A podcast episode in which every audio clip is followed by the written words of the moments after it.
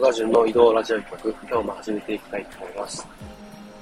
えー、とうとう梅雨に入ったのか、今日から特に岐阜とかの東海地方ではですね、1週間ずっと雨が降るみたいですね。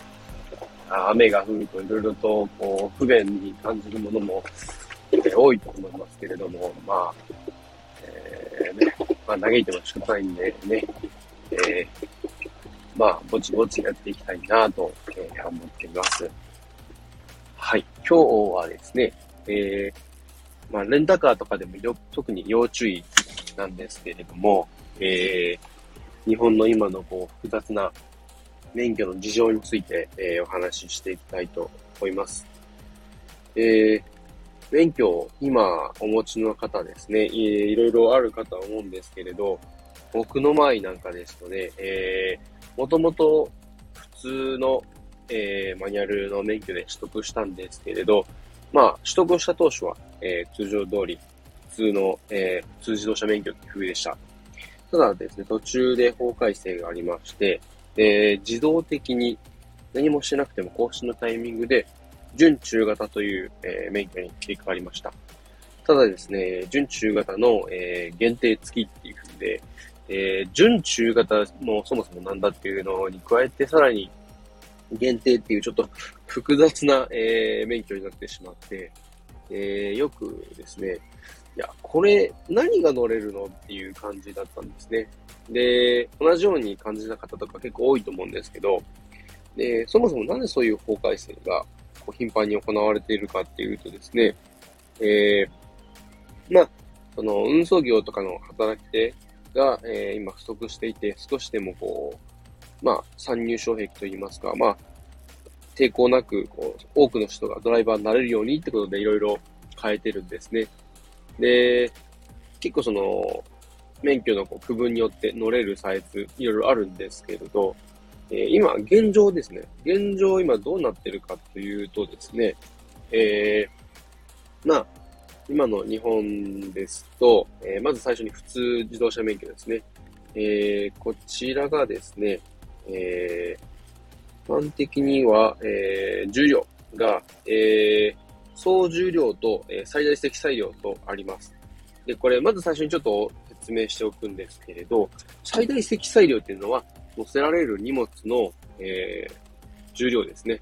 で、総重量っていうのは、乗せられる荷物に加えて、車両そのものの、えー、重さですね。で、これがまず普通免許の場合は、えー、最大積載量2トン未満です。なので、えー、2.0を、えー、言ってしまうとアウトです。えー、2.0、2トン未満。で、総重量が3.5トンですね。なので、えー、もし、えー、最大積載量2トンの車両であれば、えー、車両自体が1.5トン、合わせて3.5トンっていう風ですね。で、同じように基本的に未満っていう表示になっているので、3.5トンの時点でアウトです。3.4999みたいな感じだとセーフなんですけどね。で、えー、プラスですね、乗車定員っていうのも、えー、入ってまして、ちょっとめんどくさいですよね。えー、ここが12以下ってなってます。で、その1個上が準中型。最大積載量、荷物の方が4.5トンの総重量7.5トン。同じく定員は10人以下。えー、次、中型免許。えー、最大積載量、荷物の量が6.5トン未満。で、総重量が11トン未満。えー、定員が29人以下ですね。29人までは OK。30人からはアウトです。で、えー、一番上、大型免許ですね。大型免許は基本的に、えー、その重量の制限ほとんどないんですけど、まあ、6.5トン以上っていう風になってますね。まあ、中型が6.5トン未満なので、6.5トンよりも上は基本的に、えー、大型免許になるよってことですね。同じく、えー、総重量も11トン以上っていう風に表示がちょっと変わってます。で、定員も30人以上。で、えー、注意しなければならないのが、受験資格っていうのがあるんですね。えー、普通もしくは準中型の場合は、18歳になればすぐ取得できるんですけれど、中型、大型はですね、えー、普通免許もしくは準中型を取ってから2年以上ないし3年以上経ってないと取れませんっていうふうになってます。なんで最短で中型は20歳から、大型免許は21歳から免許を取ることができるっていうふうですね。まあこの辺ちょっと調べてもらうと、まあ一応手っ取り早いんですけど、で、注意しなければならないのはその準中型の限定ですね。限定とは何ぞやってことなんですけど、もともとは普通免許で取ってるんで、そのトラック、やっぱり動きが多少普通自動車と違うんですね。で、えー、普通免許の場合と、準中型で最初から取ってる人では、まあ、よっぽどそんなにこう、なんていうんですかね、えー、まあ、やっぱ、そもそもの運転操作は同じなんですけど、車の動きとか、あとは、そうですね、大きくなる分、こう、ブレーキかけた時に、こう、の、距離が伸びてしまうとかいろいろあるんで、その辺危ないってことで、いきなりこう、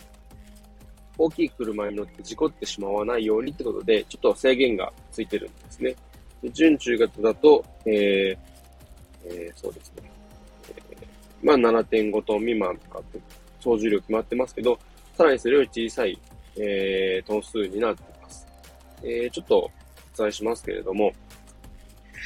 その、もともとは、えー、普通免許でかなり大きいサイズのトラックまで最初乗れたんですね。なので、えー、今の、えー、年齢でいくとちょっとあれですけど、でも、大体そうですね、30、今30半ばぐらいの人とかだと、もう結構普通免許で乗れる幅がすごい広かったんで、えー、その頃特に運送業、給料も良かったのもあって、で、まあ、そこで、そのままですね、普通免許を取って、で、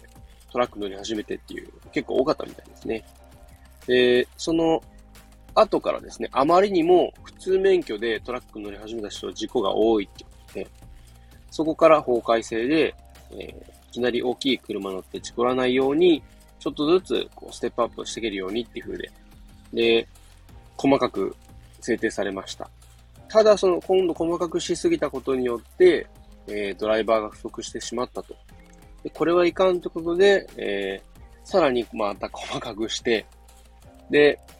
えー、その細かくした中で、中型と普通の間に準中型を作って、で、えー、細かくして安全も配慮した上で、さらに、こう、少しでも、えー、トラック乗れる人が増えるようにってことで、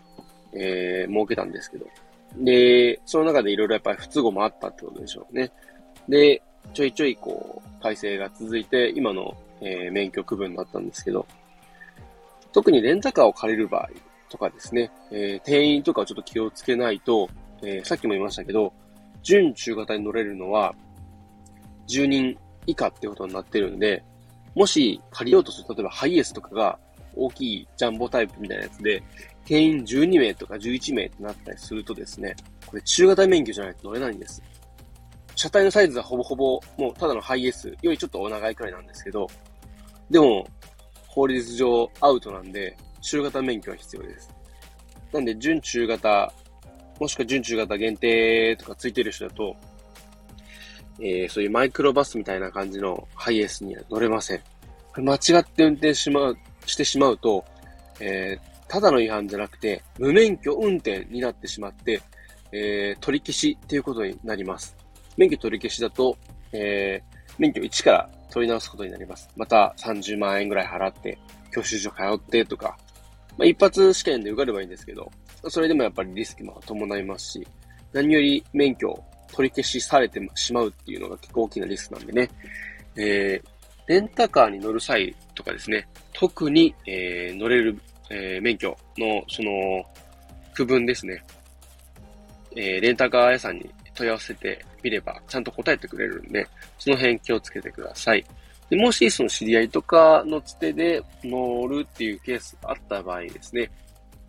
その辺もちょっとよくよく確認して、で、本当にわかんないって場合ですね、免許センターとか警察署の方に問い合わせると、えー、詳しく教えてくれます。で、場合によっては、その車検証に記載されている、その最大積載量とか、総重量っていうのを見ないとわかんないってこともあるんで、もし確認する場合はですね、車検証手元に置いて、えー、電話して確認するっていうのがいいと思います。はい。ちょっと小難しい話、長くなってしまいましたけれど、今日はこの辺で終わりたいと思います。えー、そうですね。えっと、まあ、今日一番言いたかったことですね。免許の区分ちょっと複雑になってるんで、もし人の車を運転する際、レンタカー借りる際などはですね、えー、その中途半端なサイズ乗る場合は、特に自分の免許の区分と乗ろうとしている車の、えー、区分ですね、合っているかどうか、違反にならないかどうかをよくよく確認してから乗るようにしてください。えー、くれぐれも、えー、区分のこう大きすぎる、自分の区分より上の乗ってしまうと、免許取り消しっていう、すごい大きい、えー、ダメージ食らいますので、ご注意ください。では、今日はこの辺で最後までお聴きいただきありがとうございました。では皆さん今日もご安全に。